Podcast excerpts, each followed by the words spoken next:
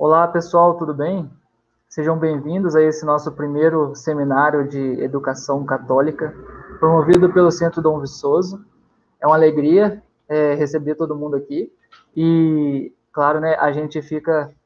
É, podem divulgar o grupo, porque se vocês divulgarem esse link, mais pessoas vão poder entrar, né? Nós tivemos alguma dificuldade conseguindo enviar os e-mails, muitos foram para a caixa de spam. Então, se vocês puderem, por favor, né, é, divulgar para aquelas pessoas que vocês já tinham comentado e tudo, vai ser muito bom para nós, tá bom? Então, é, esse essa seminário que a gente está fazendo, a gente tem a intenção de promover a educação católica, né? Para que muitas pessoas que fazem, às vezes, faculdades, para ser professores ou pedagogos, estudam uma certa pedagogia que não é muito, muito compatível, não tanto com a fé quanto com a nossa natureza humana, né? Então, a nossa ideia é promover a educação católica para que a gente possa, é, de fato, promover uma educação que leve a nossa vida à santidade, né? Então, essa série de palestras é para despertar esse interesse, porque elas têm caráter introdutório, né? E, e esperamos poder trazer mais informações ainda sobre esse assunto para todos vocês, tá bom? Nessa primeira palestra nossa, eu trouxe aqui o, o meu amigo João Marcos, que ele é do Colégio Mater Puríssima, para falar um pouquinho sobre a importância da linguagem na educação, tá? É, e ele está tá lá na cidade dele. Nós, o ideal seria que fizéssemos presencialmente, mas é, finalmente, tendo que, por causa da pandemia, a gente coloca aqui, né, online. Então, é, seja bem-vindo, João. É uma alegria ter você aqui com a gente.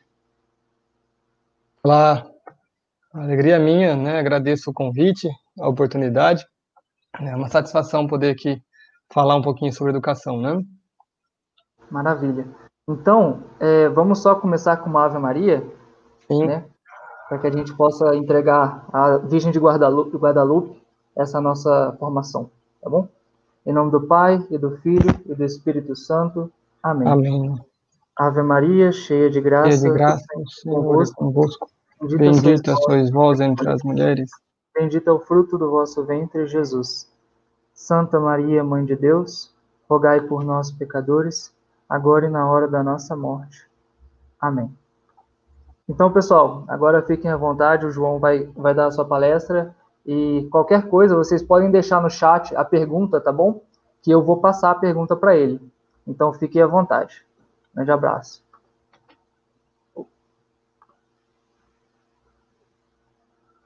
Muito bem. Então, agradeço a presença de todos, sejam quem está aqui agora ao vivo conosco, né, seja quem poderá assistir essa palestra depois. É uma satisfação, uma alegria. É, eu penso que vale a pena começar me apresentando, né? É, então, meu nome é João Marcos Viana da Costa.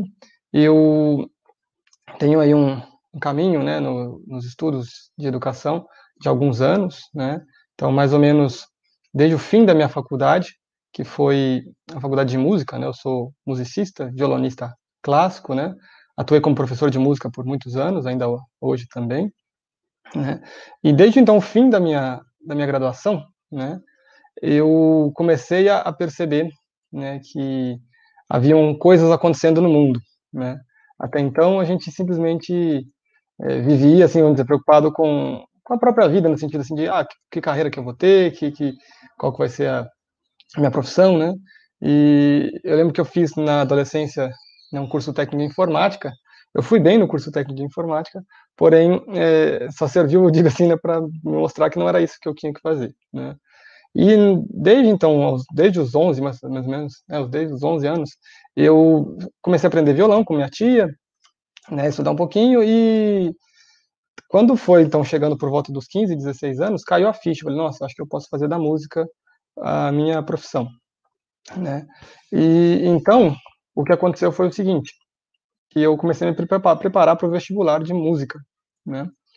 E, e fui, então, estudar na, na, USP, em Ribeirão Preto, e lá a gente passa, vamos dizer assim, uma etapa bem é, bitolada em querer se aperfeiçoar no instrumento, né? Eu vejo isso hoje com uma grande graça de Deus, porque se eu tivesse ido fazer os cursos que eu me pretendi fazer caso não passasse em música, teria sido muito pior, né?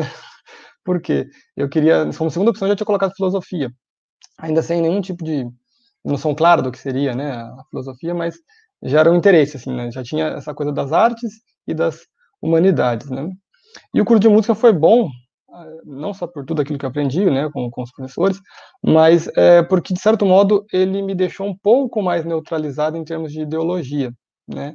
Eu fico imaginando o que seria de mim se eu tivesse ido fazer mesmo um curso como filosofia na USP, né? É, então, assim, com a graça de Deus, a, a, eu tive uma, uma infância, vamos dizer assim, católica, né, com, com, com a família, então, acho que isso também me proporcionou até um, um lugar para onde retornar, né? Para onde estar de volta. E com o fim da faculdade, então, né, alguns problemas pessoais, as coisas foram, foram se juntando, né? E eu fui redescobrindo a religião, né? Que havia, de certo modo, perdido um pouco durante a faculdade. Né? Nunca me tornei, assim, ateu, nada do tipo, mas a vivência real mesmo da religião, né? Levar a sério, a coisa tinha se perdido um pouco, né? Então, uh, comecei a, a perceber o que estava acontecendo um pouco mais no mundo, como eu dizia, né? na igreja, no mundo. E isso começou a, abrir o meu leque de interesses, né? E, enfim, também com a ajuda de um grande amigo, que hoje, olha só que coisa especial, né? É, hoje, dia 12 de, de dezembro, né? Completo cinco anos aí de quando, quando pedi a minha esposa em casamento, né? É, foi nosso dia de noivado, né? E também hoje, no dia 12 né, de dezembro deste ano de 2020, esse grande amigo que eu estou comentando aqui, né, que era um excelente pianista, também estudava comigo na, na, na faculdade, né, hoje ele será ordenado diácono. Né, então foi, vai estar no caminho do sacerdócio. Né.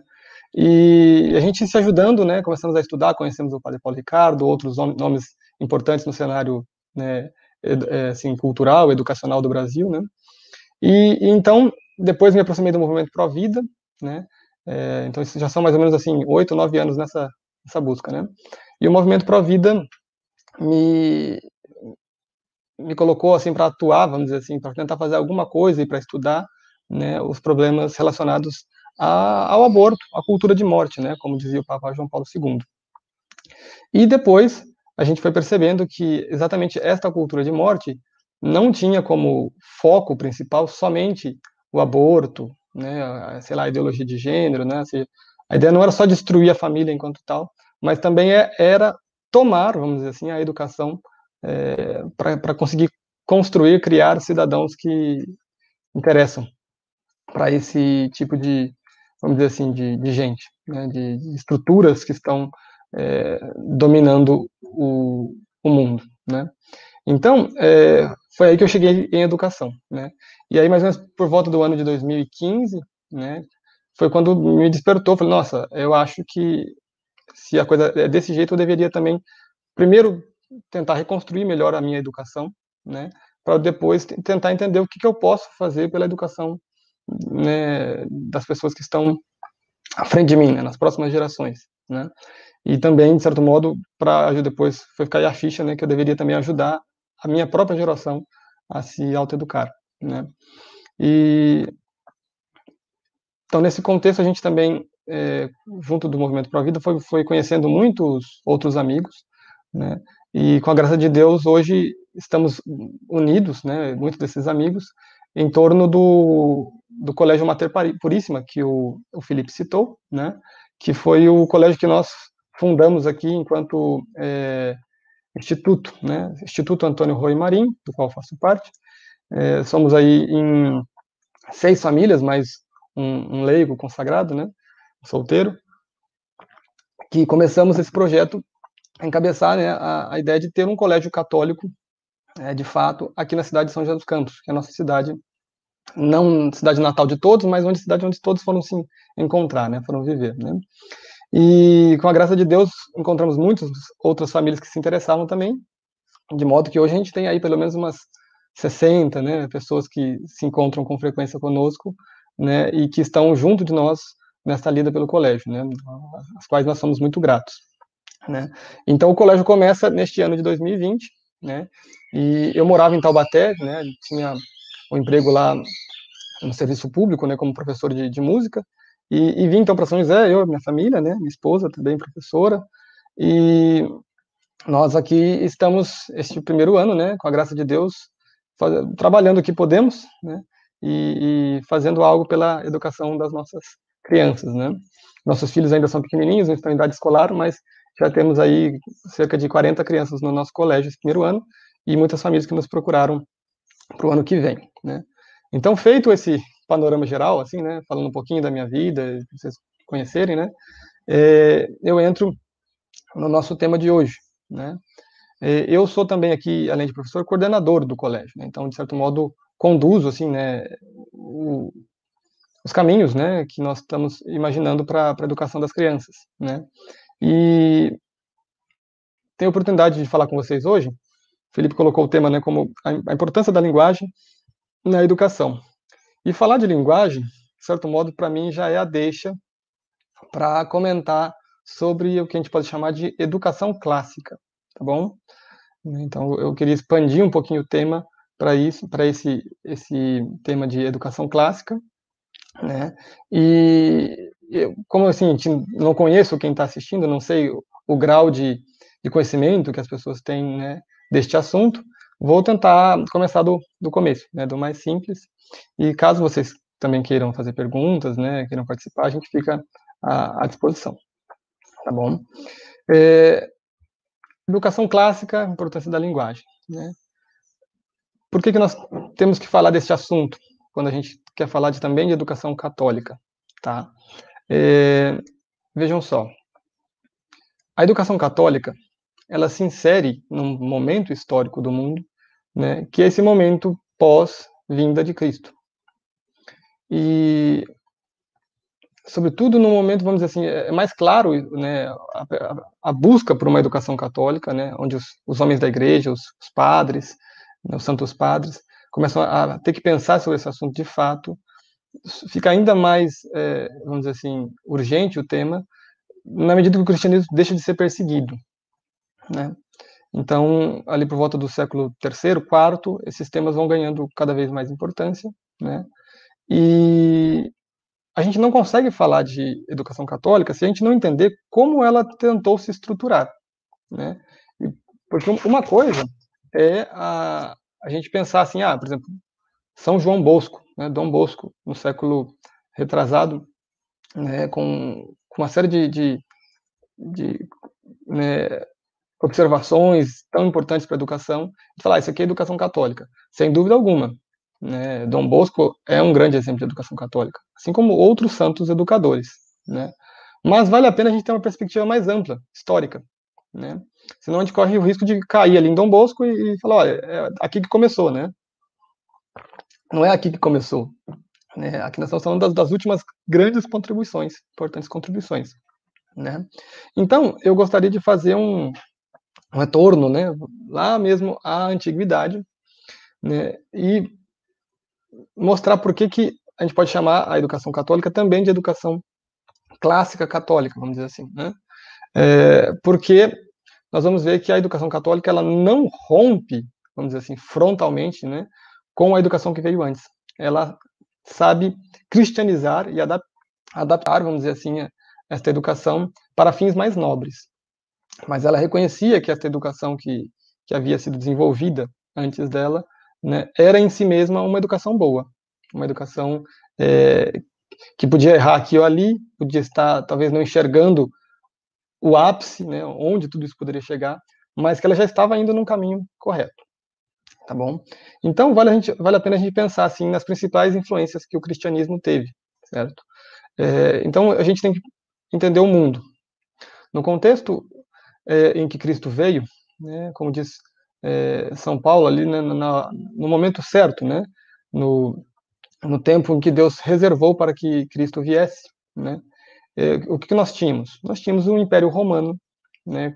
Conquistando ali, vamos dizer assim, para a gente todo mundo visível da época, né? E o Império Romano só foi possível porque antes dele, né, houve outros impérios. Então, assim, essa, essa busca por um, por um, um, governo mundial, né, que nós vemos até, até hoje, né, infelizmente, não é algo novo, né, a humanidade sempre é, acabou caindo nessa, nessa tentação, né, então a gente diz assim, desde o reinício da história, desde ali né, é, de Noé, né, o ser humano acaba voltando nessa coisa, né, de tentar ter um, um domínio do, do globo, né. E então a gente tem, né, um contexto ali onde é, houve o Império Persa, depois o Império é, Macedônio, o grego, pode dizer assim, né, onde Alexandre Magno consegue conquistar muitas coisas, e surge então é, Roma, né, que era um povo muito interessante, né, era um povo meio rude, né, é, um povo de, vamos dizer assim, de, de força militar impressionante, né, e também de capacidade adaptativa incrível, assim, né? Então, na medida que eles começam a ficar fortes militares, né, militarmente falando, e, e conseguem é, vencer né, os gregos, eles, enfim, passam a ser o que a gente vai chamar de, né, de Império Romano. Assim, estou simplificando muito a história, né, mas é, Roma vai se avançando, vai avançando até que consegue conquistar muitos, muitas regiões. Né? E eles tinham uma, uma característica muito interessante. Eles eram muito observadores, né? como eu disse, eles eram muito bons no, no, no exercício militar. Né? Mas as outras coisas, nem, nem tudo eles, eles, eram tão bons assim, mas eram muito observadores. Eles tinham a, assim, a sagacidade de perceber o que, que os outros povos faziam que era melhor que eles. Né? Então, quando eles começam a analisar, sobretudo os gregos, eles pensam, opa, esse pessoal aqui, né, a gente sub, subjugou no, no, na força, mas culturalmente falando, né, educacionalmente falando, eles são superiores a gente, né? Eles têm uma linhagem de, de vamos dizer assim, de, é, de estudo, de conhecimento, né, que é uma coisa mais ampla que a nossa, né? E, e Roma, então, o que, que ele fazia? O que, que Roma soube fazer? Né? Eles começaram a absorver essas coisas boas dos povos que eram conquistados. Né? Então, certas coisas eles não abriam mão, né? a estrutura de governo, olha, tá aqui, é desse jeito que vai ser, porém, pode continuar fazendo isso, pode continuar fazendo aquilo, né? E, e também numa estratégia muito esperta de casar soldados com as nativas, né, eles iam criando raízes. Então, depois era mais difícil para o povo se revoltar e querer, né, vamos dizer assim, derrubar Roma, né? Então, a gente nota isso, que Roma vai conseguindo né, realmente ficar, e é um, é um, vamos dizer, um, um período bastante longo, né, o, todo esse desenvolvimento do império, né? E eles conseguem, então, também criar estradas entre esses lugares, né? E estradas que vão se tornando cada vez mais pacificadas, porque eram por ali que passavam né, as legiões romanas, né, os soldados. Então, é, o mundo começou a ser mais, vamos dizer assim, interligado. As viagens começaram a ser mais possíveis, né? E foi exatamente esse contexto, este, este momento histórico que, que Nosso Senhor quis se encarnar, né? Porque é, Deus, na sua infinita sabedoria, sabia que ali seria mais fácil, seria apropriado para que a religião se difundisse, né? seria mais adequado. Então, é, Jesus se encarna né, nesta, nesta fase, vamos dizer assim, da, da história humana. Né? E passa ali seus anos de vida oculta com, com a família, né, com a Virgem Maria, com São José, e aqueles três anos de vida pública com os seus apóstolos, né, ensinando. Então, Jesus é, traz para junto de si né, muitas pessoas, escolhe do meio dessas pessoas doze, né, que viveriam com ele mais intensamente, né, e lhes ensinou. Foi verdadeiro mestre. Né. Então, a, a essência da religião cristã, né, da religião católica, de certo modo, a gente pode entender que é o ensino, tá bom?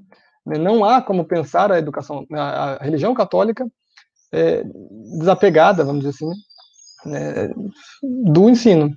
Né, isso é inconcebível. A última coisa que Jesus disse, né, antes de ir aos céus, foi: ide por todos os povos né, e, e evangelizai-os, né, ou seja, batizai-os em nome do Pai, do Filho e do Espírito Santo, né, ensinando a observar tudo aquilo que eu vos ensinei. Né. Então, assim, a gente diz, né, quando a, gente, a pessoa vai morrer, ou a pessoa vai, não vai ver mais a outra, ela diz, aquela, ela diz as coisas mais importantes, né? E Jesus, então, diz isso aos, aos apóstolos. Né? Então, pensar a, a religião cristã, é, vamos dizer assim, separada do, do anúncio, né, do evangelho, do ensino real do, do evangelho, é inconcebível, não é mesmo?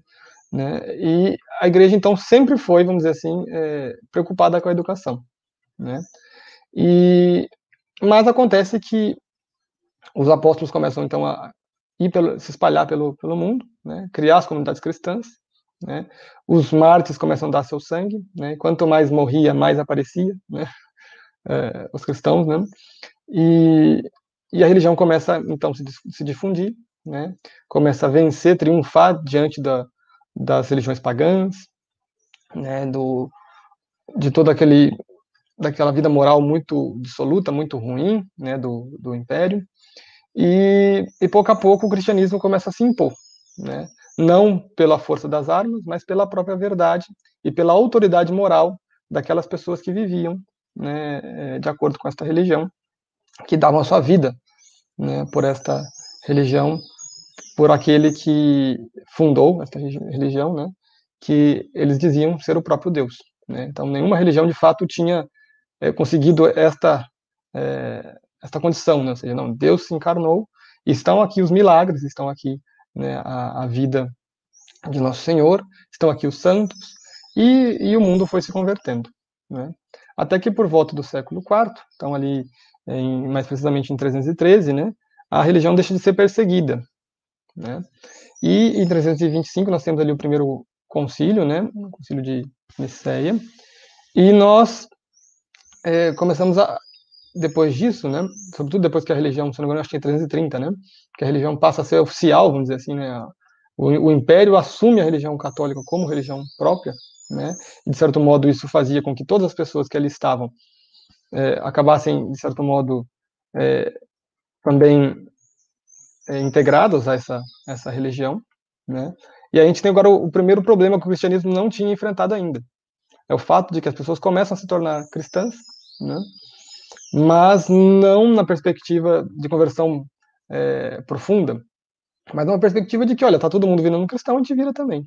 Né? Era algo que não estava acontecendo ainda, porque simplesmente não era tão simples assim. Ah, meu vizinho está morrendo, né? meu outro vizinho também é, foi degolado, foi crucificado, foi queimado, foi esfolado, foi morto na boca dos leões, então eu vou virar cristão também, né?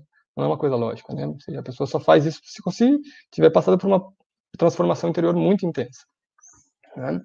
Então, o cristianismo enfrenta esse primeiro problema de que, olha, agora as pessoas não é, não estão mais sendo perseguidas e o que, que, a gente faz para continu, continuar fazendo com que o evangelho cresça e que as pessoas possam agora começar a assumir também né, funções na vida pública, as pessoas vão ter continuar tendo ter educação. Né? E o próprio império, nesse contexto, ele já está muito é, falido, vamos dizer assim, já está muito é, enfraquecido, e toda a sua ação pública também. Né? Então, a, as escolas, vamos dizer assim, ainda vamos advindas do, da Roma pagã e tudo mais, já estavam muito fracas e incapazes de exercer o seu, a, o seu trabalho. Né? Então, a, a igreja assume para si essa função. Né? E homens como Santo Agostinho, por exemplo, vão enfrentar este grande problema, né? De que, olha, temos que fazer uma educação cristã, né? E muito bem, qual era essa educação que eles tinham à disposição, né? Porque é, eles tinham que inventar uma educação cristã, mas o que, que eles vão fazer? Fazer o que a gente faz hoje, que é a, um princípio revolucionário, você joga tudo fora e começa do zero, vamos ver, né? Não, né? o cristianismo não é uma religião revolucionária nesse sentido, né? É, na verdade, nada que seja realmente sábio, né, que, que, entenda como é a natureza humana, vai simplesmente jogar fora o que veio né, antes e falar, vou começar do zero, vamos ver o que, sai, o que, sai daqui. Não, você vai começar da onde está. Né, você vai tentar é, incorporar em si, né, na sua personalidade, aquilo que, que veio antes, e entendendo para onde você quer levar, você começa a adaptar aquilo. Né? Então, o cristianismo teve que é, se adequar, vamos dizer, de certo modo, à, à educação antiga, para transformá-la, para levá-la né, para o fim adequado né, do próprio homem, que é a salvação, né, que é a santidade, que é a santificação, né, que é a glória de Deus.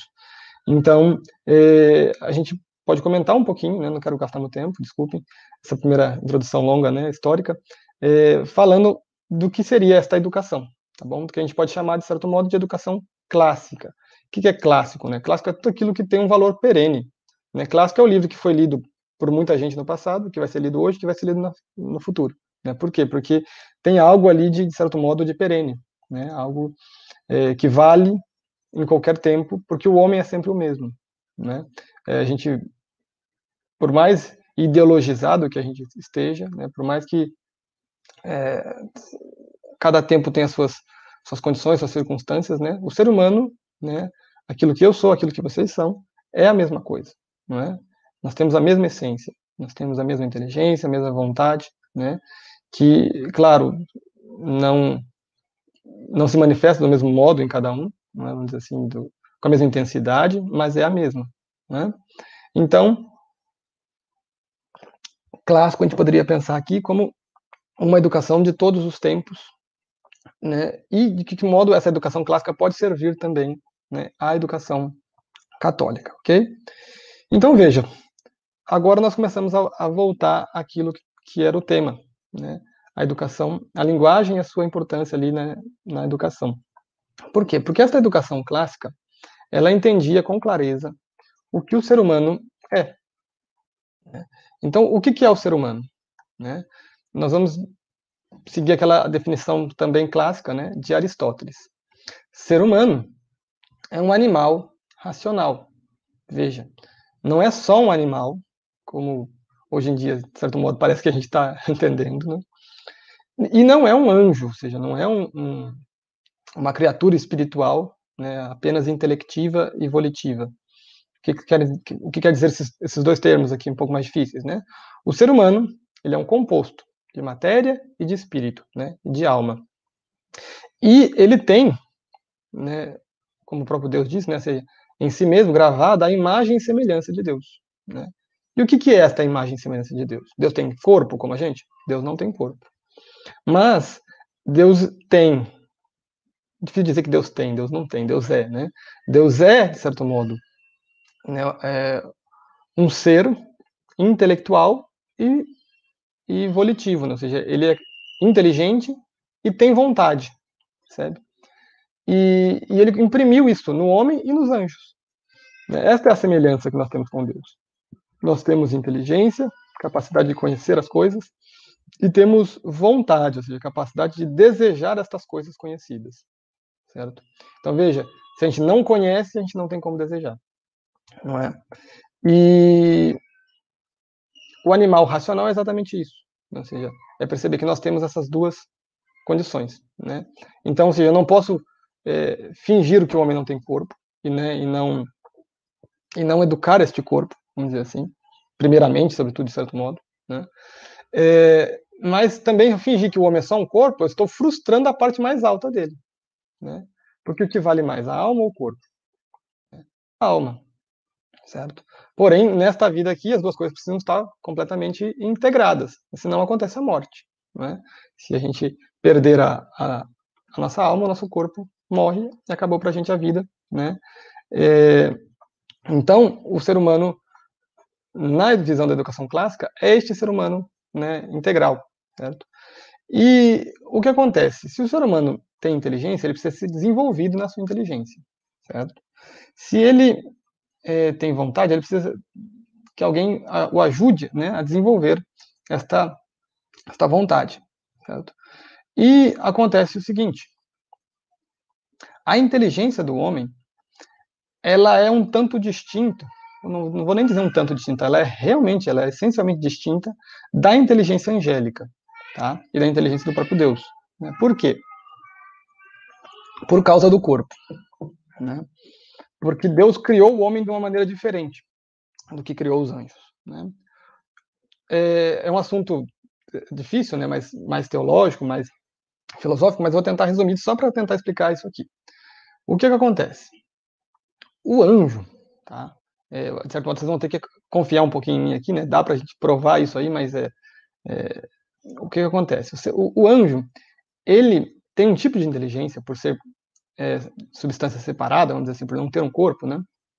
Que é o seguinte: ele enxerga a essência das coisas, ou seja, ele enxerga o que a coisa é.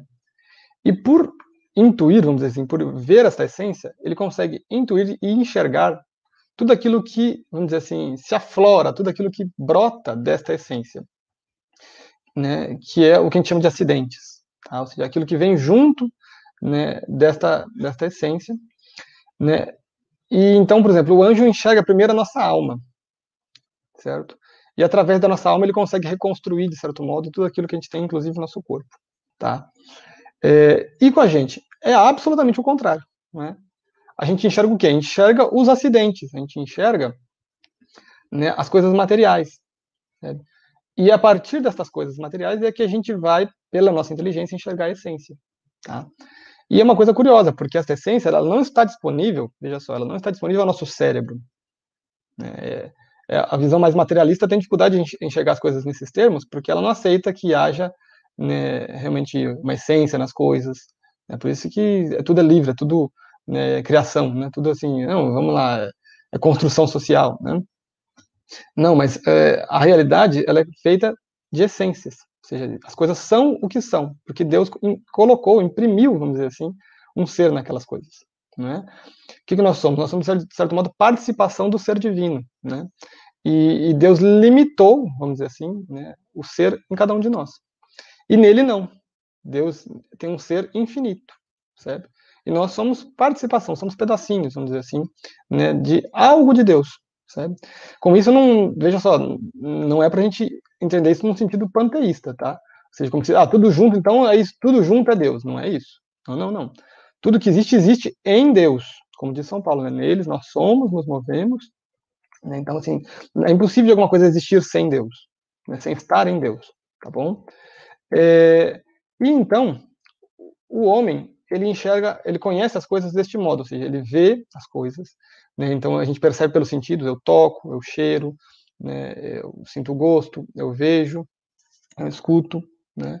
E essas impressões dos sentidos vão, vamos dizer assim, para dentro de mim, uma coisa chamada sentido comum, tá? É, e é uma coisa um pouco mais complicada, nós temos sentido comum, imaginação, né? É, memória. E, vamos dizer assim, nesta realidade mais interna, nós conseguimos formular, vamos dizer assim, criar ali dentro de nós, né, a partir destes dados dos sentidos, uma imagem que reproduz aquela coisa da realidade. Então você viu um cachorrinho, viu um gato, viu uma mesa, né? Essa imagem consegue ser retida, guardada, né, dentro da nossa memória, sabe? É uma faculdade que a gente tem chamada imaginação e por outro lado a gente pode pensar que é entender que é a memória. Né? Então estes dados ficam ali, sabe? E a inteligência vai usar, vamos dizer, nesta imagem, vai olhar para esta, esta imagem e enxergar ali dentro uma essência. Ela vai conseguir abstrair, ela vai conseguir tirar tá, tudo aquilo que é acidental. Você viu uma cadeira de tal cor, de tal tamanho, né, com tal textura, né? Depois você vê outra cadeira, né, com um tamanho diferente, com outra cor. Mas o que a inteligência vai perceber? Opa, ali dentro há uma essência de cadeira, ou seja, há algo naquela disposição física ali da, da madeira, do ferro, do que seja que for, né, que faz aquela coisa ser uma cadeira e não uma mesa, por exemplo, né, e não uma cama, tá, e não uma estante, percebe? Né? Há esta disposição física, nesta forma, que faz com que essas coisas sejam diferentes entre si, percebe? Então, a inteligência ela vai conseguindo, né, com que a gente ou melhor, ela vai, ela vai entrando dentro das coisas e mostrando para a gente a essência, tá bom? E é, a gente consegue fazer um, um caminho, vamos dizer assim, de volta, que é formular um conceito com esta essência. Você está enxergando essa essência, agora você consegue dizer esta essência num conceito. E este conceito, muitas vezes, é, está expressando o que? Aquilo que a coisa é, certo? Que nós demos um nome. Né? Então, eu dei um nome de cadeira. Né? Em inglês seria chair, em outra língua seria outra coisa. Né? A gente deu um nome, mas a essência é a mesma. Sabe? Aquilo que, né, o, o, conceito correto que a gente daria seria o mesmo. Então, o que, que acontece? Disso aí, tá?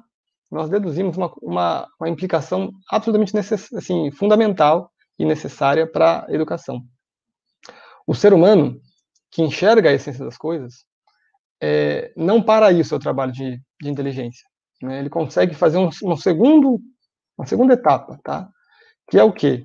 Ele consegue começar a julgar se as coisas são, vamos dizer assim, de fato estão adequadas àquilo que o intelecto dele está compreendendo. Né? Então a gente olha, você entendeu o que é uma cadeira? Você vê uma cadeira e vê uma mesa. Você aprende a julgar, ou seja, aquilo ali é uma cadeira, aquilo ali é uma mesa. Porque você está enxergando a essência. Não é? E a gente consegue perceber aí uma verdade. Percebe? Né? O que é a verdade? É a adequação do intelecto à coisa. Né? É, da, da, da adequação da nossa inteligência à realidade. Pode ser no sentido mais simples, como, é desse, como esse que eu estou falando, ou pode ser no sentido mais amplo, até, de certo modo, falarmos de Deus. Né? Então, é, o ser humano consegue olhar para essências né, assim, e verificar se elas são, de certo modo, é, se as, as coisas né, podem ser atribuíveis, né, podem ser atribuídas umas às outras. Tá? Quando sim, nós dizemos que esta coisa é uma verdade. Né? Quando não, que você tem né, uma mentira ou falsidade, ou simplesmente as coisas não se adequam. Né?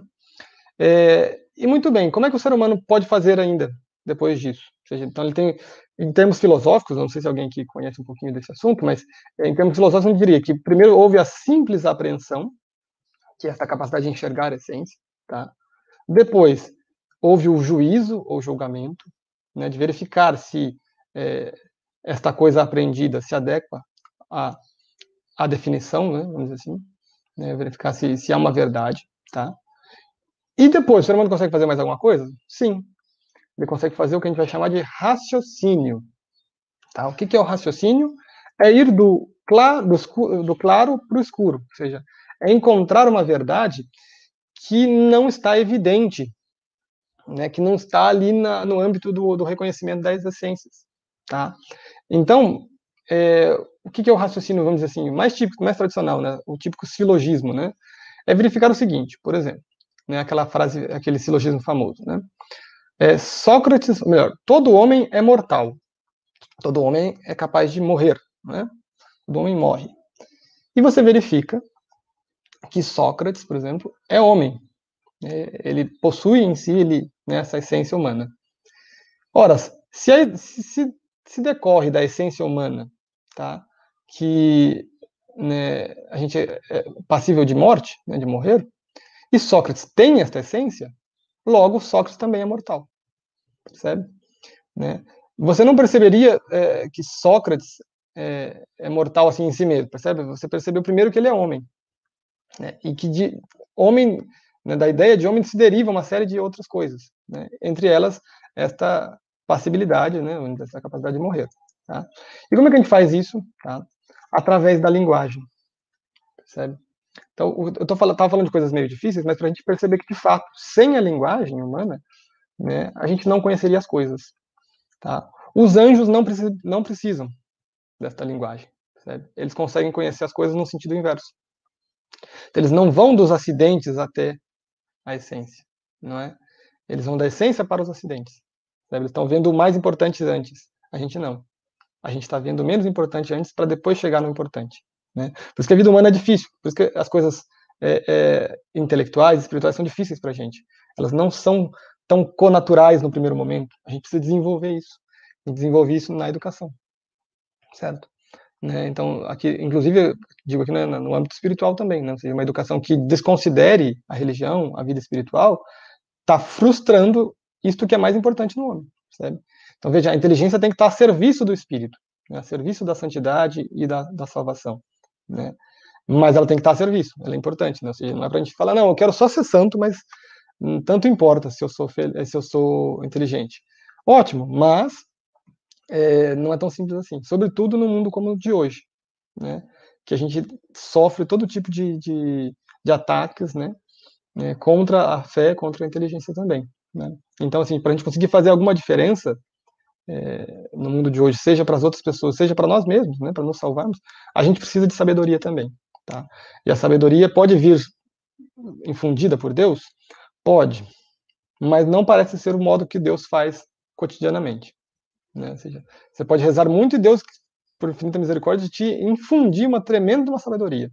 Mas o que a gente vê é que, mesmo com os santos, ele quer que os santos se dediquem, estudem, né? gastem tempo se esforçando, né? Gastem, gastem tempo educando um outro ser humano, né? Porque se fosse assim, todo mundo nasceria sábio. Ou seja, Deus ela coloca a sabedoria em todo mundo, né? Não é assim que Deus fez. né? Então, assim, Deus pode fazer, mas não é assim que ele tem feito. Né? A gente tem que ser humilde. Se não é assim que ele tem que ser, tem feito, a gente vai lá e se esforça, né? Faz, faz aquilo que ele quer que a gente faça, tá bom? Então, aqui, mais ou menos, eu estava tentando dar né, uma justificativa por que, que a, a linguagem é tão importante, tá? Porque sem ela a gente não vai conhecer, sem ela a gente não vai se tornar realmente inteligente. Né? A gente não vai conseguir colocar né, a faculdade da inteligência para funcionar de fato. Né? E os antigos entendiam muito tranquilamente isso. Olha, não adianta querer ensinar um monte de coisa sem antes ter uma visão bem clara do, de como funciona a estrutura da linguagem humana. Tá? Veja bem, eu estou falando de como funciona a estrutura da linguagem humana, e não de como funciona o idioma. Os antigos não estavam interessados em ensinar simplesmente, ah, ensina aqui sânscrito, aramaico, árabe, latim, grego, português, italiano. Não, isso faz parte também, tá? mas não é, não é isso. Né? E o que a nossa educação hoje, quando muito, tenta fazer é ensinar um bom português. E nem consegue mais. Né? Então, assim, veja, não, a ideia não é essa, não é assim, ah, eu tenho que aprender as regrinhas da língua portuguesa para me expressar bem. Né? Não é isso. Eu tenho que entender como a língua humana funciona, como a linguagem humana funciona. Só que ela não vem, vamos dizer, desencarnada, essa, essa estrutura, ela está ali, mas ela não chega até nós, a gente não consegue fazer uso, de fato, dessa estrutura, vamos dizer assim, desencarnada. Ela precisa estar em um idioma, tá? E esse idioma, quão mais complexo, quão mais é, capaz de expressar a realidade ele for, né, melhor para a gente entender essa estrutura. Porque senão a gente vai é, não vai ter muita, é, muitos elementos para ir até o mais profundo dessa estrutura, tá? E a gente nota, isso é muito curioso, tá? Inclusive aí é uma pulguinha atrás da orelha de, né, da, da, da teoria da evolução, né? Que é o seguinte, a gente vai voltando, olhando para trás, olhando para trás, e quão mais antigo, vamos dizer assim, é um idioma, sobretudo pensando ali né, no grego, no latim, né, mais complexo ele é, mais profundo, mais capaz de expressar as coisas era para se a gente fosse, se eu tivesse evoluindo, né, era para ser para o português ser mais capaz que o latim, mas não é. Era, por exemplo, para o inglês ser mais capaz que o português, mas também não é. Tá? E nós vemos que não, que a linguagem antiga era mais profunda, tá? Né? De certo modo, imaginem a linguagem de Adão, né? Como era, como dizia tudo, né? se a gente for pensar em termos de não só da, da, estrutura da linguagem, mas em termos do modo como as palavras eram formadas também, o hebraico é muito rico. Né? O hebraico, na própria palavra, costuma dizer já o que a coisa é. Né? Os nossos nomes são um pouco arbitrários, né? mas nas línguas antigas isso não era arbitrário, não. Né? Normalmente o nome dava mesmo, com clareza, a essência da coisa já, revelava para a gente né, a verdade sobre a coisa. Né? Pensemos na palavra hoje em dia, sei lá, automóvel, né? Percebe que ao ouvir essa palavra, automóvel, se você entende o que é auto, o que é móvel, você já entendeu a coisa, mesmo que você nunca tenha visto um carro, não é? Então, o hebraico está cheio disso, né? Os nomes bíblicos e tudo mais, né? É, então, para a gente não gastar muito tempo também, já estamos aqui né, no, no, no, final, como é que acontecia esse estudo, tá? Da, na, da linguagem na antiguidade, né? Eles faziam o seguinte: né, eles entendendo essa importância, é, eles construíam para si tá, narrativas, né, de narrativas, vamos dizer assim, cosmológicas, né, que tentavam explicar o cosmos, que tentavam explicar tudo, tá? E, e vamos dizer assim, não é, escreviam, não escreviam ainda, né? É, só, isso tudo era memorizado, né, guardado, é, e contavam isso para as outras gerações, tá? E esta narrativa tinha uma, uma, uma forma, um modo de ser, que, por incrível que pareça, não é o, o modo mais simples. Eles vão, ah, vamos arranjar um jeito bem facinho de contar para que ninguém esqueça? Não. Então, vamos arranjar um jeito bem complexo, bem exigente e bem profundo, ou seja, capaz de colocar muita coisa ali dentro, e que guardando, memorizando isso aqui, né, mesmo que as pessoas não percebam o que está ali dentro, elas vão ficar revisitando aquilo, vão ficar meditando, lembrando daquela, narrativa, né, no modo qual ela, no qual ela foi contada, né? E vão ter, vamos dizer assim, alimento para a vida toda, tá? Isso que as antigas civilizações faziam, Deus fez nas escrituras. Eu vou colocar as coisas de um jeito aqui que as pessoas depois vão conseguir extrair alimento para a vida inteira, né? E como é que era esta, esta, essa, a forma dessas narrativas nas civilizações antigas? Era em forma de poesia. Né? É o que a gente chama de poesia épica, né? poesia que conta uma, uma grande história, uma grande narrativa. Tá? É, pensando mais agora na nossa civilização, né? nós temos aí como que dois épicos, duas epopeias, né? dois poemas épicos que fundaram, de certo modo, o nosso imaginário, né? o nosso modo de compreender as coisas, que foram os épicos gregos, né? que certamente foram influenciados por outros, muitos outros, mas que a gente não consegue mais ter tanto acesso, a gente não consegue saber, localizar, olha, não.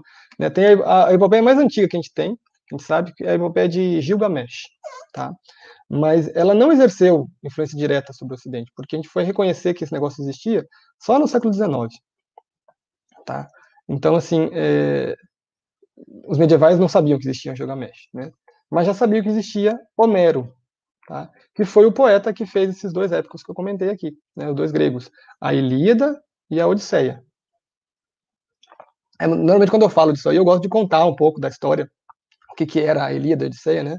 que, de certo modo, contam para a gente o fim, né? o que aconteceu no último ano e um, e um pouco depois né? da, da guerra de, de, Troia, da famosa guerra de Troia, né? entre os gregos ali e a cidade de, de Troia. Né? É, e Homero, quem já teve a oportunidade né, de abrir a Ilíada Odisseia, vai ver que é difícil, a linguagem ali está exigente, né? E são 24 cantos, é, cerca de mais ou menos 15 mil versos ou mais, tá?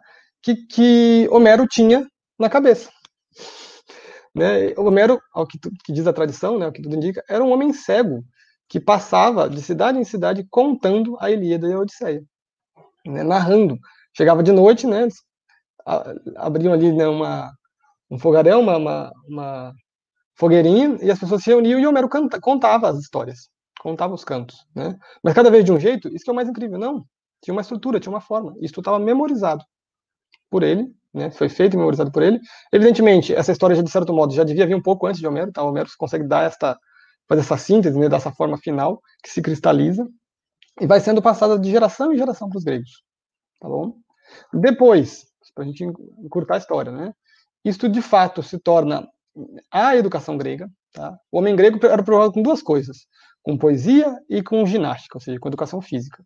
Ele queria ser forte e queria ter um coração forte, porque este homem era um homem que tinha que, vamos dizer assim, deixar o mundo para o seu filho, igual ou melhor do que era o que o seu pai tinha deixado para si, não é? Isso significava o seguinte: é, tinha uma cultura, tinha uma pátria, tinha um, um né, alguma coisa para ser defendida, sabe? Porque poderia vir um outro invasor e acabar com tudo aquilo ali, né? E te escravizar, escravizar a sua mulher, seus filhos, né? E acabou. Então, o homem grego, né, o homem antigo, está né, tá preocupado com guerra, com sobrevivência. E não é estranho um homem preocupado com guerra e com sobrevivência sem poesia? Não é curioso? Né? Então, assim, ele é um pragmático, assim, ele tem que sobreviver, tem que caçar, tem que continuar vivo, né? A gente, a gente... E ele tem que preocupar com poesia. E, provavelmente no imaginário da gente, poesia é uma coisa de salões de gente nobre, né? Do século XIX ali, né? Pessoas que tinham dinheiro, não tinham que se preocupar com a com, com sustento, né? E ficavam lá falando de artes, de poemas, né? Vejam só, né? Coisas não são tão assim, tão bem assim, né? Então, é, essa educação grega é feita em cima da poesia da poesia homérica, tá bom? Depois, esta poesia que já foi escrita numa linguagem muito alta, veja, né, ela começa a ser também um instrumento para desenvolver a inteligência nas, nas, pessoas, tá? Desenvolver essa educação linguística, vamos dizer assim, né? Lembra que eu falei dos romanos? Que os romanos eram muito hábeis em captar que, que cada nação tinha de melhor né, e absorver em si mesmos? Eles fizeram isso com os gregos. Opa, esse pessoal aqui é bom, nessa parte aqui, ó, né, na poesia, na, no estudo. Vamos, vamos é, aprender com eles, né? E o que, que eles começam a fazer? Eles começam a pegar os homens letrados gregos, né? E que tinham sido escravizados, né? E, e colocar para ser professor dos filhos, né? E os meninos começaram a aprender grego, né? E os professores também começaram a aprender latim e começou a ter esse, intercâmbio, tá? E 200 anos depois, né, você tem em Roma já também um auge da poesia latina, da poesia romana, tá vendo? E, inclusive, sai daí talvez a maior obra é, literária de todos os tempos, que é a Eneida, de Virgílio, tá bom? E esta obra, Eneida de Virgílio, vai ser o molde, vamos dizer assim, pela qual a educação literária de Roma vai acontecer pós-Virgílio, né? E quem é esta, esta vamos dizer, estes séculos pós-Virgílio? Os cristãos, tá? Então a Eneida, por exemplo, vai ser a obra mais lida, é, claro, depois das escrituras, né? Por toda a Idade Média. Né? É coisa que talvez não esteja, não esteja mais no nosso imaginário. A gente imagina que a Idade Média jogou tudo fora, né? Que é um pouco que falaram para a gente, né? Não, os cristãos, né? Foram lá e queimaram tudo, destruíram tudo e acabaram, né? Com é uma idade das trevas, é uma idade da ignorância. Nada mais falso, tá? Os cristãos, eles, claro, vão, vão, vão fazer o quê? Uma adaptação desta, né, dessas, desses materiais, vamos dizer assim, é, pagãos, né? Mas não saem jogando fora tudo. Não, eles querem ver o que tinha de bom ali, né? E mesmo as coisas que não mais é, se adequavam ficaram guardadas nas bibliotecas. Tanto é que depois a Renascença vai conseguir, vai ter acesso a isso tudo de volta, né? E com todos os prejuízos que isso também trouxe, não é? Então, é, a Idade Média não, foi uma idade, foi uma idade muito preocupada, né? Uma, uma época muito preocupada assim com o conhecimento, né? Porque queria é, que a sociedade se adequasse cada vez mais a Deus. E como fazer isso sem sabedoria, sem conhecimento, tá bom? Então, para a gente terminar um pouco também o, o escopo do, da, da palestra de hoje. Esta educação literária, tá, dos gregos, dos romanos, vai ser a base da educação cristã, tá? Essa educação da linguagem. Ela, claro, vai ser, é, vamos dizer assim, adaptada aos fins cristãos. Muitas coisas vão ser evitadas porque tinha problema moral, né, temática difícil, tudo mais. É, Santo Agostinho, São Jerônimo, homens dessa têmpera, passaram por, por esse drama. Né? Como é que a gente faz para adaptar tudo isso aqui? Né? E, e, a gente pode pensar, mas por que, que não jogaram tudo fora e foram direto para as escrituras? Né? É uma pergunta que eu, que eu me fiz bastante, assim, né? e que eu vejo que muita gente se faz, e que não é tão fácil de responder. Né? Porque a gente fala, não, não poderíamos ir simplesmente para a Bíblia? Né? É, eu ainda não consigo responder essa pergunta com, com total assim segurança, mas eu vejo algumas respostas, tá? Que respostas seriam? Uma, porque é, a gente deveria ter humildade, né? Assim, no sentido assim de que a gente, claro, deve aprender com o que é melhor, sem dúvida alguma. Porém, a gente não deveria achar que quando a gente lê uma passagem das Escrituras, porque a gente entendeu a, o sentido literal dela, a gente de fato entendeu, está apto a compreender tudo que tem ali dentro. Tá? Porque não é verdade, não é tão simples assim. Não é? E ah, se a gente olhar também para complexidade, vamos dizer assim, material do texto bíblico, ela não é tão grande. Então pode dar a sensação de que você está entendendo. Você pode falar, não, aqui está fácil, eu já consegui entender. Entendi. Né? É, e a, a poesia, de certo modo, se vocês tiverem experiência, né, quem quiser, por exemplo, pode procurar uma, uma edição poética da, da Ilíada, da, da Odisseia, da Eneida. Melhor, pega os Lusíadas de Luiz de Camões, que é da nossa língua, né? É, e abre lá, vê se você está entendendo tudo de, de cara. Né? Eu creio que a gente vai ver que não, né? Vai ter que fazer um grande esforço para entender tudo que está escrito ali. Né? E era o que os antigos percebiam. Olha, a gente tem que, tem que se esforçar. Ou seja, os romanos faziam o quê? Eles colocavam pesos no, nos membros, né? Para tornar tudo muito mais pesado, mais difícil. Então, era, treinar era um sofrimento. Quando eles arrancavam esses pesos e iam para a batalha, eles estavam muito mais fortes e muito mais ágeis. De certo modo, é isso que a gente pode fazer também. Né? Então, seja, a, a, poesia é onde os fatos da linguagem, né? onde a, a estrutura da linguagem está de forma mais condensada e mais exigente. O que, é condensado? Está tudo ali dentro, e para você tirar, você vai ter que fazer um esforço de ir ampliando e ampliando. Né? É como se tivesse tudo zipado, sabe? Né? E agora você vai ter que fazer o, o, trabalho de tirar as coisas ali de dentro. E quem faz esse trabalho? A inteligência, né? as capacidades linguísticas. Tá? É, então, eles foram percebendo que tinha um valor aí né, para o desenvolvimento da linguagem, que não deveria ser é, menosprezado. Né? E que quando a pessoa aprendesse de fato a fazer isso aí, e isso levava mais ou menos uns sete anos, tá? Eu comento um pouquinho agora, ela estava treinada realmente, né, em termos linguísticos, para poder é, enfrentar, por exemplo, as escrituras. Né? Mas ela não estaria treinada em tudo. Né? Depois eles, eles, vão falar, olha, vai ter que treinar uma outra etapa. A pessoa que está conseguindo entender, se ainda não está conseguindo repassar, ou seja, não está conseguindo transmitir aquilo realmente com arte também, não está totalmente preparada. E aí eles viram que havia, no, no fundo, sete degraus aí, vamos dizer assim, para chegar ao ápice da sabedoria. Eles chamavam isso de sete artes liberais. E dividiam essas artes, né, que eram sete, em dois grupos, um chamado trivium e o outro chamado quadrivium. Né? Eu não sei se eu estou falando de coisas que são muito óbvias, né, todo mundo já conhece esse assunto, mas acho que é, é válido falar. Tá? E o que, que era o trivium? Era gramática, que era esse primeiro nível que a gente está falando, o que a gente está né, se concentrando, retórica, que era o quê? A gramática é um nível passivo, é um nível de, de ainda olhar para um texto, olhar para uma mensagem e compreendê-la. Tá? E uma série de coisas que estão envolvidas com isso. Né? A retórica é a capacidade de você mesmo criar a sua mensagem, tá? Mas com arte, ou seja, com quem está entendendo como faz para essa mensagem chegar lá, né, de forma mais eficaz. Né?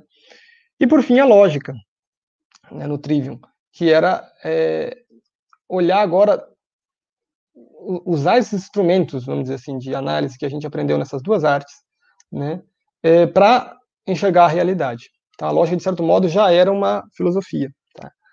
É, na prática, lógica e retórica muitas vezes eram ensinadas já em, de forma concomitante, né, mas a gramática não. A gramática era, era, o período mais longo da formação de qualquer estudante. Né? Começava por volta dos 7, 8 anos e até os 15, às vezes. Né? É, às vezes, alguns alunos poderiam ficar um pouco menos de tempo, mas o normal era gastar um bom tempo na, na gramática, tá? E, sobretudo na Idade Média, né, a gramática envolvia o conhecimento profundo né, da língua latina, tá? E dos textos escritos na língua latina. Né? E também a tradução, vamos dizer assim, é, destes textos, né, da compreensão dessas coisas, para aquelas línguas vernáculas que estavam nascendo também, como italiano, português, espanhol, francês, né? Então, a, a educação era bilíngue, de certo modo, a gente pode dizer, né? mas não bilíngue no sentido moderno, inglês, português, por exemplo, que a gente fica só no sentido cada vez né, mais superficial ali de comunicação. Para eles não era isso. Tá? E o latim foi se, se transformando nesse verdadeiro instrumento pedagógico de ampliar a capacidade linguística, né, é, de transformá-la naquilo que ela precisa ser para enfrentar depois o estudo da realidade, que era o estudo da filosofia, tá bom? era o estudo da filosofia, que de certo modo se, se dava ali também no estudo do, do chamado quadrivium, que eram as artes relacionadas com as coisas materiais. Então, é, você tinha a geometria, né, a aritmética, a geometria, música e astronomia. Falei de, com as coisas materiais, né? Muito estranho, né? Não, na verdade é um número, né, entendido debaixo dessas disciplinas, tá? Então, é, a pessoa que, que passasse por todo esse percurso estava apta realmente a estudar filosofia e depois teologia. Né? Então, todos os santos, é, grandes santos teólogos, sábios que a gente vê como Santo Tomás de Aquino, São Boaventura, São Alberto Magno, Hugo de São Vítor, todos esses homens passavam por esses caminhos, tá bom? Passavam por esse caminho e depois iam estudar é, as escrituras de verdade, tá vendo? Isso quer dizer que eles não tinham nada de escritura? Não, não é isso que eu estou falando. Tá? Eles, eles, viviam a liturgia, viviam com a igreja, né? eles memorizavam os salmos, eles estavam escutando dia a dia o evangelho, memorizando, guardando, né, meditando. Mas o estudo linguístico não era feito em cima do texto do evangelho, percebe? Era feito em cima de, destes, termos, destes textos poéticos, tá bom? Né? É, e uma vez feito todo esse percurso, aí sim, agora a pessoa vai poder se debruçar profundamente sobre o, te, sobre o, o texto bíblico, percebe? Né? Então, eu tentei dar uma, uma síntese, mais ou menos, para vocês do, do, desse caminho histórico, tá bom? É, e agora, né, também vou é, me abrir para as perguntas, né? Mas, para a gente concluir, o que, que a gente precisa fazer? O que, que a gente precisaria fazer? A gente precisaria fazer o que sempre, sempre foi feito, ou seja, pegar isso que deu certo no passado. Isso que é praticamente a única, vamos dizer assim, é, é, pedagogia realmente do Ocidente, tá? e aprender e adaptar né, aos nossos dias. Mas essa adaptação não pode tirar, vamos dizer assim, as finalidades do seu lugar. A gente vai falar, ah, já que é difícil Camões, já que posso fazer com alguma coisinha que tem aqui, posso fazer com o livro didático que tem aqui? Não, não, não, calma. Não é esse tipo de adaptação que eu estou falando. Não é a adaptação dos fins, né? É, e nem todo tipo de adaptação no meio, ou seja, é perceber onde nós estamos e o que a gente precisa fazer para sair desse lugar e para começar a ir para esse fim. Sabe? Então, veja, o fim que a gente estava falando desde o começo, o que é o fim da educação cristã? Né? Formar Cristo naquele, naquele ser humano, naquela criança, naquele adulto. Né? Então, é um fim muito alto, muito nobre. Tá?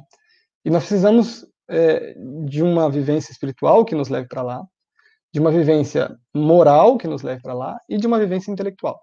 Tá bom, pelo menos esses três, vamos dizer, níveis. O que eu consegui falar um pouquinho hoje é da parte intelectual. Eu não comentei da, da parte moral nem da parte espiritual. E na parte intelectual, o que a gente precisa fazer? A gente precisa, antes de tudo, desenvolver a capacidade linguística.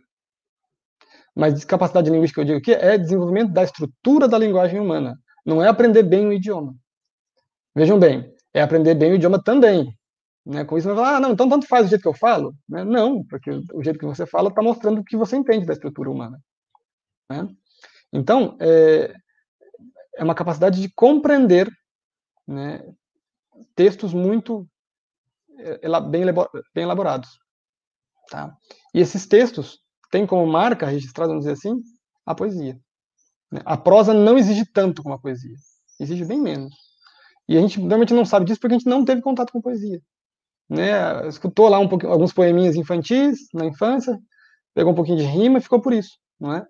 Depois, o máximo que a gente escuta é, olha, né, tem, tem as, as, as épocas, né, trovadorismo, é, renascimento, né, classicismo, romantismo, e não lê nada, né? Não lê nada da própria língua, não lê nada de outra língua.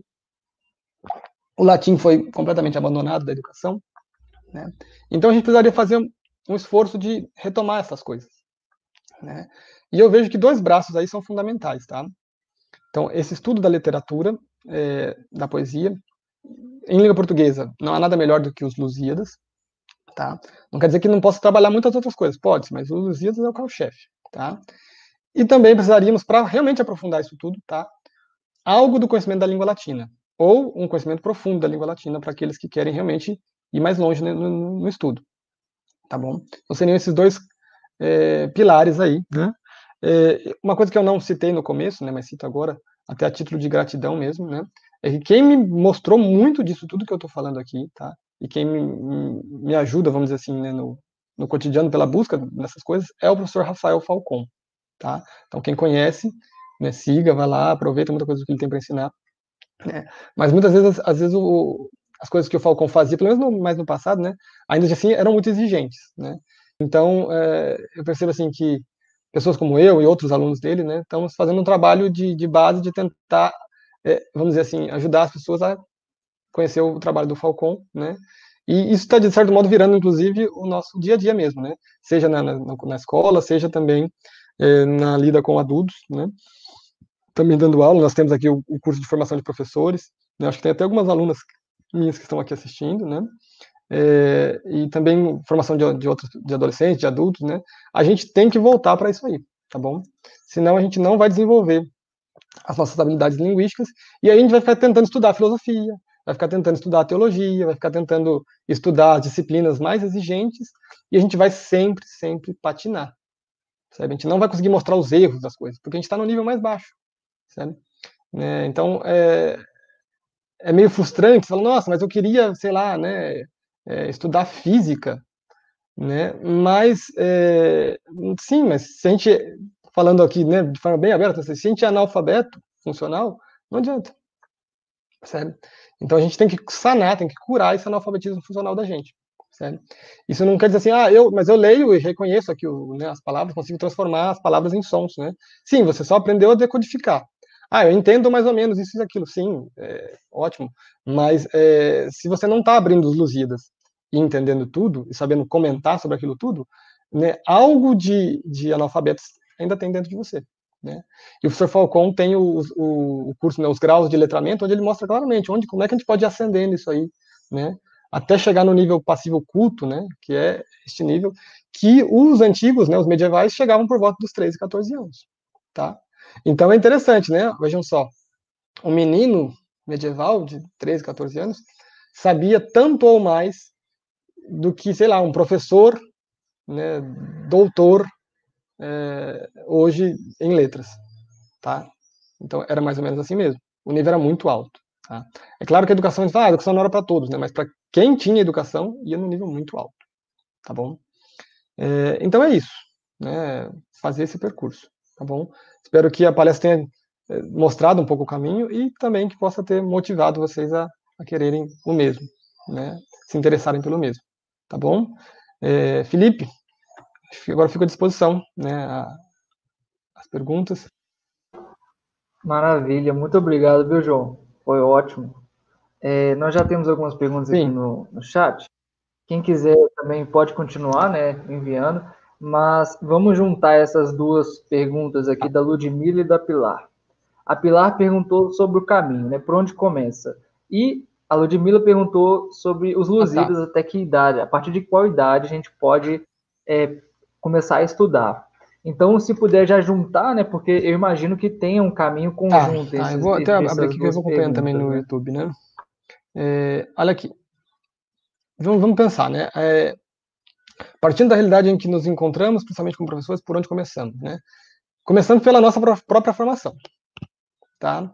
Então, começamos pela nossa formação individual. Ou seja, não adianta você querer fazer alguma coisa no aluno que você não fez em si mesmo. Esse é o grande drama da educação, né? Porque a gente está acostumado a quê? Me dá uma apostila, eu vou lá e aplico aquela apostila e vai ter um resultado. Mas não vai ter, tá? É, é, isso que é, que é o drama, né? A gente vai ter que se aplicar em si mesmo. Mas a vantagem é o seguinte, é que entre se aplicar em si mesmo e aplicar no aluno, não precisa ter um hiato tão grande. Não precisa ser tipo, não, primeiro eu me formo, passo esses sete anos de gramática aí, e depois eu vou dar aulas. Não, a coisa começa mais ou menos junto. Na medida que você vai tentando fazer esse esforço em si mesmo, você consegue começar a fazer nos alunos, tá? Então, eu vou dar só algum, algumas ideias aqui de qual o, vamos dizer assim, o, os passos, né, que se fazia na, na, na, antiga, na, antiguidade, né? Primeira coisa, quando você enfrentar um texto, a leitura de um texto, a gente entende pela palavra leitura algo muito baixo, a gente acha que é decodificar. Então, ou seja, ah, você vai pegar os Lusíadas e vai dar uma lida ali, né? Sim, essa lida que você vai dar vai servir para uma coisa, para você tentar recitar. Então a gente tem que aprender a recitar, falar as palavras com as sílabas tônicas no lugar certo e falar com um ritmo próprio daquele verso. Por exemplo, os Lusíadas é escrito em decassílabos heróicos. Né? Você vai as armas e os barões assinalados. Você vai falar as palavras com, com este peso que eu dei aqui, as armas e os barões assinalados. E não, por exemplo, as armas e os barões assinalados. Ficou tudo fora, tá vendo? Então, se você já começou fazendo essa coisa torta, a criança já vai pegar tudo errado. Então você vai dar, por exemplo, para a criança é, é, uma recitação e ela vai começar a imitar a sua recitação. Gente vai fazer com crianças bem pequenininhas, tá? Mas não precisa ser os Lusíadas, né? Quando com pequenininho pode ser um monte de poemas infantis, tem Olavo Bilac, tem Cecília Meirelles, né? tem fábulas, coisas que podem ser usadas na, na né? até mais ou menos uns 6, 7 anos, assim, né? Os Lusíadas, né, já respondo a questão da idade, né? É, eu diria assim, a criança precisa estar plenamente alfabetizada em termos de decodificação. Ela tem que ler bem textos, por exemplo, de prosa ou poesia, com boa entonação, com bom ritmo, né? E parecer que ela está modulando com a voz dela o entendimento, sabe?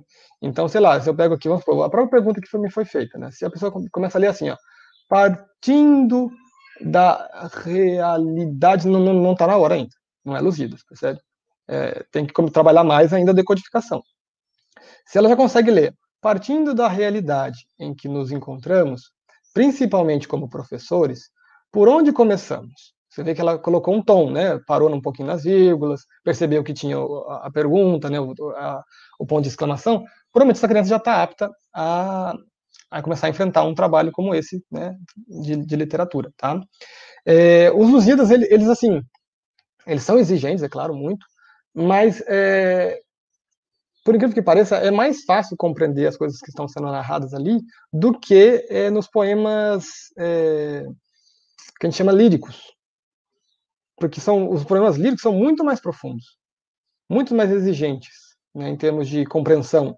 Então, é, poesia lírica para criança, eu pela minha experiência, não dá certo. Assim. Eles podem ter memorizado, tudo bem, mas eles não entendem, porque eles não estão tendo acesso àquelas experiências ainda. Né? Falando do amor, falando de, de sentimentos, né? de virtudes, de coisas assim que, que é, ainda a criança muitas vezes não está acessando. O poema épico não, né? ele fala de virtudes mais próprias da criança, né? assim, essa ideia de heroísmo, né? força, né? justiça, são coisas que já estão provocando ali um pouco o coração infantil também. Então, é, dá certo. Como eu disse, tem que, tem que analisar se a criança está nesse nível, tá? Se ela não tiver é, no nível de, de decodificação bom ainda, pode ter 10 anos que não adianta fazer o, o trabalho dos Lusíadas ainda. Mas, por exemplo, ela já tem 8 e já está tá bem resolvido isso aí, dá para começar, tá bom? Né? Pensando em escola, às vezes a gente vai ter que deixar para o final do Fundamental 1 ou o começo do Fundamental 2. Né? Mas poderia ser antes. Então podemos dizer que todos nós aqui, a maioria de nós consegue, então, começar esse trabalho de, de aprender claro, a claro. recitar. Com adulto é, né? é, isso mesmo. Tá com adulto é isso mesmo. Né? É, e aí o seguinte, deixa eu ver aqui, a pessoa vai, vai aprender a recitar na, no, no, ritmo certo, só que ela não vai poder parar aí, ela vai ter que memorizar o texto.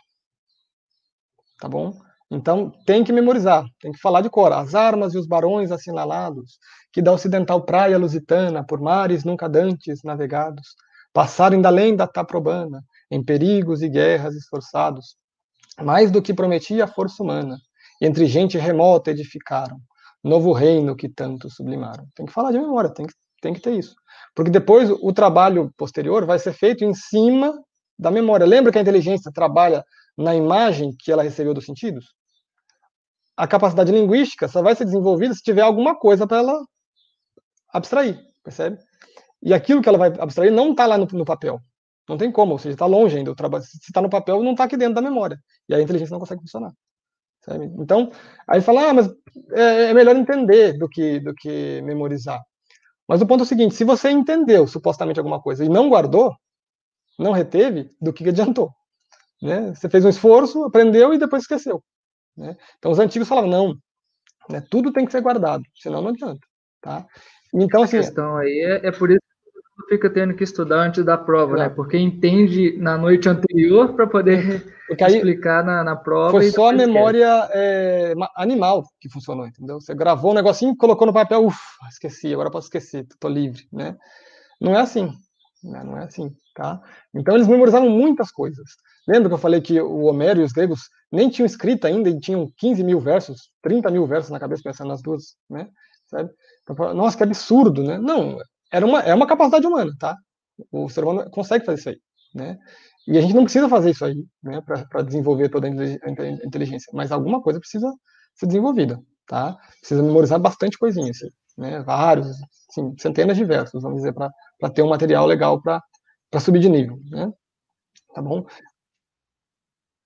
Às vezes eu falo com o pessoal aqui que tem gente Sim. que memorizou isso tudo, né? Santo Tomás, que memorizou a Bíblia toda e tudo, e a gente não memoriza, às vezes, o número do celular, né? Então, é. assim, é, é possível claro, claro, que a gente cresça um pouquinho nisso, né? É... E aí eu, eu diria para isso, né? Começar então com a recitação, memorização. Os próximos passos, né? Eles, eles vão também na explicação do texto, né? Então você tem que não, não basta é, recitar na, no ritmo certo e decorar. Se você não entendeu nada, também, obviamente, o, o trabalho não foi feito. E para entender que, que nós abrimos o leque para outros passos, por exemplo, o passo que a gente chama de morfolo, morfológico, né? ou seja, a pessoa tem que entender que a, que a linguagem humana está usando palavras e que as palavras elas têm estruturas próprias que independem do significado delas. E é o que nós chamamos de classes gramaticais, por exemplo. É um é substantivo, um advérbio, um adjetivo, um verbo, né? Você tem que ter isso muito tranquilo. Tem que desenvolver esse conhecimento e bater os olhos ali nos, nos Lusíadas. E que palavra que, que, ó, essa palavra aqui, ó. Você pega lá, sei lá, passaram, né? O que, que é? É um verbo, um substantivo, um advérbio? Ah, não sei, pronto, você percebe? É, só isso aí já é suficiente. Evidentemente, a senhora, o senhor, eu, né, somos analfabetos funcionais, a gente não sabe responder essas coisas, certo? Né? E aí você tem que falar, não, passaram, ah, não, é um verbo, tá? Sim, ótimo, é um verbo. Aí você, tá, em que tempo que está esse verbo, né? Em qual modo, em qual pessoa, em qual número, em qual voz. Né? Todas essas, essas subclassificações da classificação primeira também tem que acontecer, tá? Muito bem, se é um verbo, ele está relacionando palavras em torno de si. Né? Ele está criando o que a gente chama de oração. Então, qual que é a função dessas palavras que estão em torno do verbo aqui? Certo? Então, esse verbo tem que ter um sujeito. Esta ação, passaram, está indo para um objeto. Né? Há um contexto onde está acontecendo, né? adjuntos, adnominais, adverbiais. Certo? É o que nós vamos chamar de sintaxe. Tá? Né? É, feito isso, a pessoa provavelmente vai começar a entender o texto. Tá? E ela vai ter é, um, só um trabalho, talvez, semântico, né? ou seja, ela já sabe qual é a palavra, já sabe, mas ela ainda vai precisar é, entender em qual sentido exatamente aquele vocábulo está sendo colocado ali. Porque essa, essa é a diferença também de um texto clássico. O Camões não vomitou palavras a esmo ali, sabe? Ah, encaixou aqui. Né? Ou, ou, podia ser outra palavra, mas vai essa aqui mesmo. Não, ele escolheu, escolheu meticulosamente aquela palavra para estar tá ali. Ela tem um porquê, sabe? E você vai ter que começar a refletir sobre aquele porquê. Por que, que ele escolheu esta palavra e não outra? Né? Em qual sentido exatamente será que ele está querendo usar essa palavra? Será que, como ele sabia latim, ele não estava tentando trazer um gosto do significado latino para cá? Certo? Né? Isso vai começando a ser feito. Certo? E, e depois, aí fala, ah, mas aí, por exemplo, ele citou, sei lá, mitologia, né? Será que ele não está tentando transformar isso aqui num símbolo? Né? Então, todas as coisas estão ali dentro da, da leitura, percebe? Né? O Falcão, nos graus de letramento, ele fala, não, tem um passivo incipiente, que é esse que está começando a enxergar a estrutura das palavras, o passivo é, refinado, que está enxergando o todo, no sentido de, de sintaxe, né, as, as, orações, a relação entre as orações também, né, dos períodos, e o passivo culto é o cara que está olhando para os luzes inteiros, então ele está lendo o texto inteiro e enxergando aquilo desde cima, tá? Ou seja, ele está fazendo uma coisa que é uma, uma obra espiritual, de certo modo, ele está contemplando, nos primeiros graus, a gente estava meditando, a gente estava tentando encontrar a verdade de pedaços, percebe? E agora que você encontrou a verdade de cada pedaço, você vai conseguir começar a olhar por cima e contemplar e ver, nossa, calma, essas verdades que eram pequenininhas, juntas, estão me mostrando uma verdade muito maior. Sabe? Isso a gente faz na vida espiritual também, e faz sobretudo nas escrituras. Sabe? Mas os antigos aprendiam a fazer isso no poema. E creiam em mim, ou seja, é muito mais fácil fazer isso nos Lusíadas do que na Bíblia. Porque os Lusíadas estão contando uma história, os portugueses que foram para a Índia, né, os heróis e tal. É, e a Bíblia está contando a história da salvação. Está contando tudo, né, que é mais importante, está contando, tá contando quem é o próprio Deus. Então, depois de um certo tempo, os Lusíadas, se bem estudados, vão continuar dando algum alimento para a gente. Mas a gente fala, não, não é alimento para a vida. Né? Mas a Bíblia não. As escrituras é um alimento para a vida. Então, é, os medievais sabiam, não adianta eu, tentar fazer direto, às vezes, na escritura. Eu preciso treinar antes, em outro lugar. Né? Até por uma questão de humildade. Seja, você não treina nas coisas. Você vai fazer uma boa obra de arte. Você vai fazendo treinos, né? Você vai pegando materiais, vai fazendo, vai se esforçando. É, até que você fala, não, agora eu fiquei bom. Agora eu vou tentar aquele de verdade. O resto foi rascunho. Então eles também tinham essa ideia. Seja, eu não vou tentar de cara na Bíblia. Eu não vou, não, eu, eu não sei ainda, não tenho, não sei se eu sou, se eu sou capaz, né? Mas veja bem, isso não quer dizer que a Bíblia só ia vir depois. Não, né, na formação, sobretudo porque, em tese, o mestre era quem já tinha feito tudo isso, né, inclusive também na própria Bíblia, né, na própria Escritura. Então, ele ia fazendo isso com as crianças. Né, e os bons gramáticos da Idade Média, como o Bernardo de Chartres, John de Salisbury, as aulas de gramática eram frequentadas por adultos, por todo mundo, assim, porque eles falavam, olha, ele começava a ler um verso e, de repente, ele estava falando de, da mais alta filosofia. De repente, ele estava nos levando a amar a Deus com nossos as nossas forças. Porque o verdadeiro mestre é esse. Não é o cara que fica ensinando só regrinhas ali. Era o cara que estava ensinando a vida, né? ensinando tudo junto. Sabe? E a, a literatura, a poesia era só desculpa. Entendeu? Né? É, eu acho que era isso, né? Assim, sim, sim, é isso mesmo. É, eu acho que a gente vai ter que depois fazer uma outra, uma outra live, viu, para poder é, comentar mais coisas ainda, porque tá, tá muito bom. Só um comentário rápido, se você puder fazer, que o João Paulo perguntou aqui sobre a hum. questão da música, né? Ele perguntou: a música tem a mesma importância que a literatura no processo formativo? Você tem algumas Ótimo, sugestões legal. de boas músicas para dar? João, João Paulo. É, olha, a música também tem sim o seu valor, seu, seu, sua importância, né? Eu agora gravei até uma aula sobre, sobre música também para um outro congresso, né?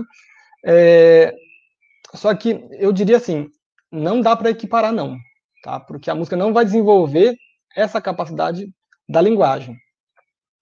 O que que acontece? A música ela pode ser usada pela vida inteira, né? Inclusive como uma grande fonte também de, de consolação humana, vamos dizer assim, né? É muito bom a gente ter um repertório de, de boas músicas, né? É, e eu vejo que na infância, né, na, na, primeira infância, ela é fundamental para desenvolver nas crianças é, um desejo e uma inclinação ao bem. Curioso, né? Por quê? Vejam só.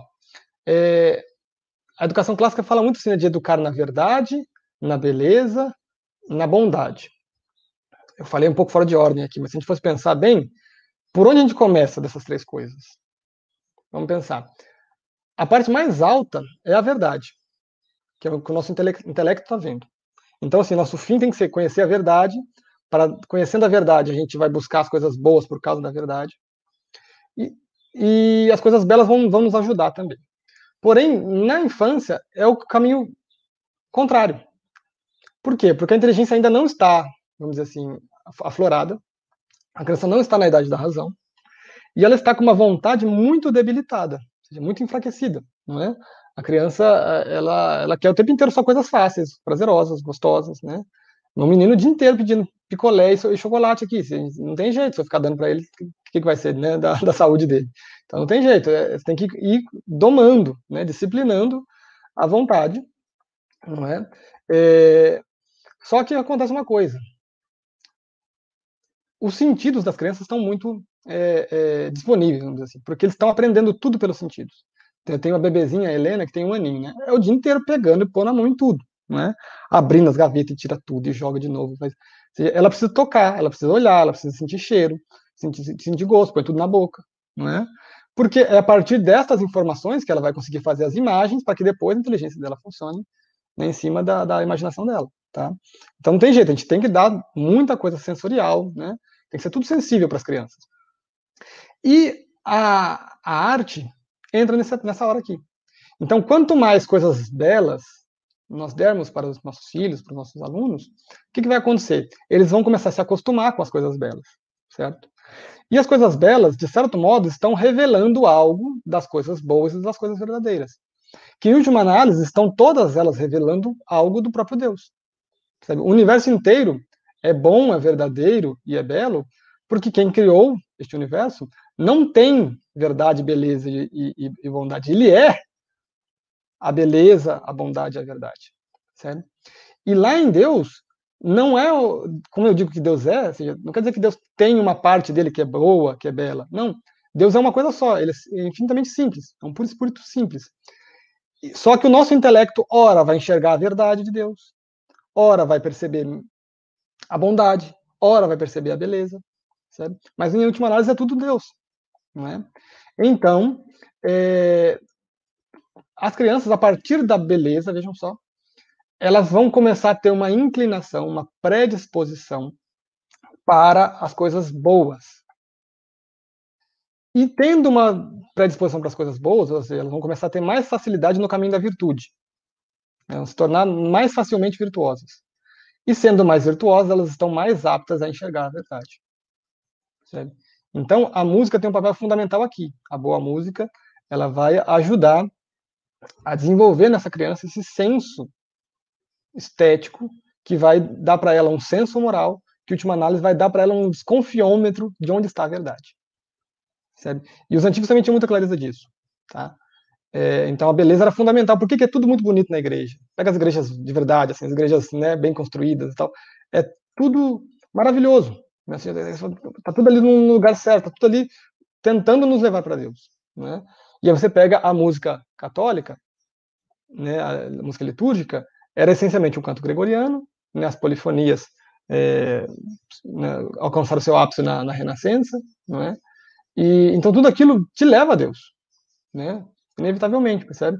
É, então, assim, claro, a gente tem que ter um bom repertório musical é, você coloca aqui a pergunta né, de sugestões de músicas boas. Aí, assim, é uma coisa né, quase que sem fim, né? Mas o que, que acontece? Eu diria, como, assim, primazia mesmo, deveríamos ter a música clássica, tá? com música clássica que eu digo, música erudita, né? Ou seja, dita música de concerto, a música é, instrumental ou, ou, vocal, mas é, da, dessa tradição ocidental que nasce no canto gregoriano, tá? E passa depois pela, pelo advento do, da polifonia, né? Os instrumentos musicais começam a nascer. Então, Renascença, Barroco, música barroco tem muita coisa boa, música clássica, e algo da música ainda do século XIX, e até mesmo algo da música do século XX. Porém, é, entendendo que já nesta virada do século XIX para o XX, aí, a humanidade já começa a se perder muito, né? Então, a própria arte também começa a, a se tornar complicada, em certos aspectos, tá? Inclusive a música erudita, né? Mas é, tem muita coisa boa, né? Então, assim, escutar muita música é, clássica, né? Vocês podem aprender instrumento, né? Coral ajuda muito, tudo isso é, é muito válido. Isso vale para todas as artes, tá bom? Então, assim, é, as artes plásticas, né? Ver muitas imagens bonitas, né? Contemplar esculturas, belas igrejas, arquitetura, né? Os bons filmes, tudo isso, não é? É, só que tudo isso, veja, é um trabalho mais de preparação de terreno do que o preparação do que do que o trabalho linguístico mesmo. Né? Ah, depois, depois, por volta da idade da razão, 7, 8 anos, não tem jeito. A criança vai ter que ir para um caminho né, de, é, de treinamento mesmo da linguagem. Né? E aí a música vai ter ajudado isso aí, e ela pode continuar fazendo parte da vida, mas ela não, não substitui. Né? Maravilha. Tá bom? Tá ótimo. Muito obrigado, viu, João? Tinha mais algumas perguntas que eu recebi aqui no privado também, mas quem sabe Sim. outra hora a gente consegue fazer né, mais, mais palestras, Sim. porque é um tema assim que para nós, especialmente a maioria de nós aqui são pedagogos ou professores, pelo que a gente viu né, no nosso cadastro, e realmente a gente precisa de uma formação desse tipo. Então, se Ótimo. Deus quiser, vamos trazer novas formações para que a gente possa crescer nesse caminho aí. Viu? Claro, Muito eu fico, fico, à disposição, tá? Tá ótimo. É uma, é uma alegria para a gente estar tá, né, compartilhando isso, falando desses assuntos que, que eu gosto tanto também. Maravilha. Muito obrigado, pessoal, que está aí nos ouvindo, né? Muito obrigado por essa, é, por estarem aqui, né, durante esse tempo. Vamos seguir Sim. nosso seminário. Agora nós vamos ter uma formação com o, o Marcos Vinícius sobre a espiritualidade e a educação, né? Agora entrar um pouco mais na questão da espiritualidade. E eu coloquei o link aí, né? Quem puder, por favor, clique nele, já, já vá para para o canal, né, para a área do YouTube, que vamos, vamos passar a palestra, tá bom? Que daqui a uns minutinhos a gente já está online de novo, tá bom? Muito obrigado, João. Fica com Deus. Obrigado, fiquem todos